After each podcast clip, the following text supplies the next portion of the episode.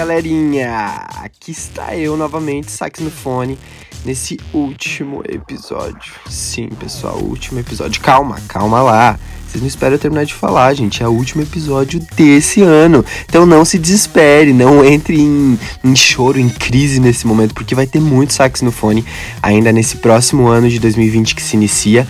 Mas por agora é só, até porque né, não, faz mais sentido gravar esse ano, porque é o último dia, né, galera? Estava pensando o que irei falar nesse último podcast, né? E às vezes parece tão clichê a gente parar para pensar nessas coisas, né? Porque todo ano a gente faz essa retrospectiva, mas nunca muda nada.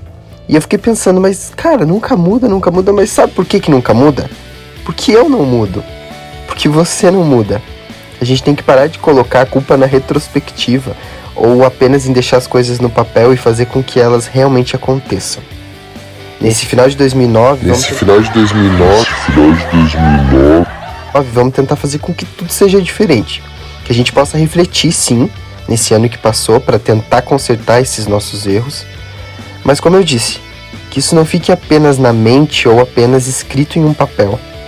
Vamos então agir. Tá preparado para esse último episódio desse podcast? Sax no fone te desafia então. Vamos lá?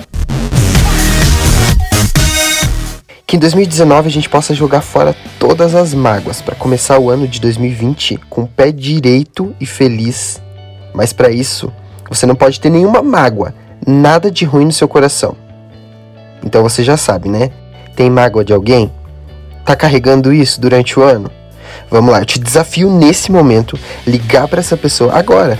Pega seu celular, continua me ouvindo aí, mas beleza, ligar talvez não dê certo, mas mande uma mensagem para essa pessoa pedindo perdão.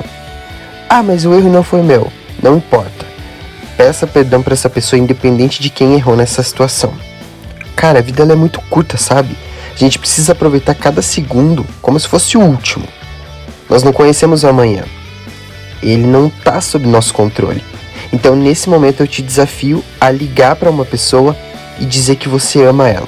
Uma pessoa aleatória. Ou então, que você dê um abraço nos seus pais. Mas você pode talvez agradecer alguém. É, agradeça a pessoa que está aí do seu lado pelo simples fato dela existir. Ou melhor, distribua sorrisos. Enfim, cada um sabe o que precisa melhorar. E talvez não tenha sido nada, nenhum desses desafios que eu acabei de falar. Mas você sabe do que eu tô falando. Se você está terminando esse ano mal, cara, procura ajuda. Procura um amigo, procure alguém que você possa conversar. Procura um médico, um profissional. Mas se você não confia em ninguém, fale com Deus. Ele te ouve e eu vou te contar uma coisa. Olha, ele guarda segredos melhor do que ninguém.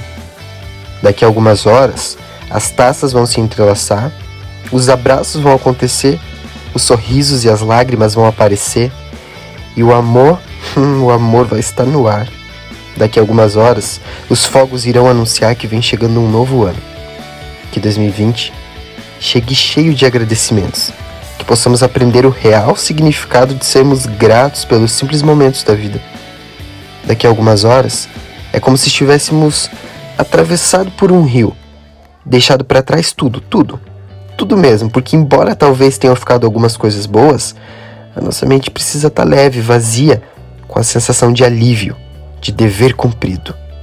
Você pode fazer a retrospectiva que for, fazer a sua melhor oração, usar a sua melhor roupa, a cor que for. Sem ação, nada muda. Você precisa mudar. Você precisa dar o primeiro passo. É hora de repensar as nossas atitudes, o modo como vivemos e mudar aquilo que precisa ser mudado. O tempo é o que de mais valioso nós temos e é preciso aproveitá-lo. O tempo é a nossa vida, então viva com qualidade.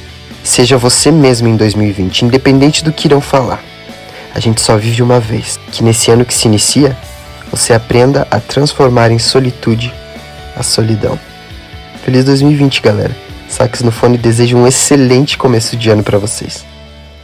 Se cuidem, fiquem na paz, né? Que, como eu disse, a gente possa pensar no que a gente fez esse ano e não apenas deixar isso escrito em um papel ou ficar só na nossa cabecinha, mas que a gente possa colocar isso em prática, agir para que todas as coisas aconteçam beleza? Se cuidem, curtam com responsabilidade. Se beber, não dirija. e é isso, tenham um excelente final de ano. Deus abençoe vocês.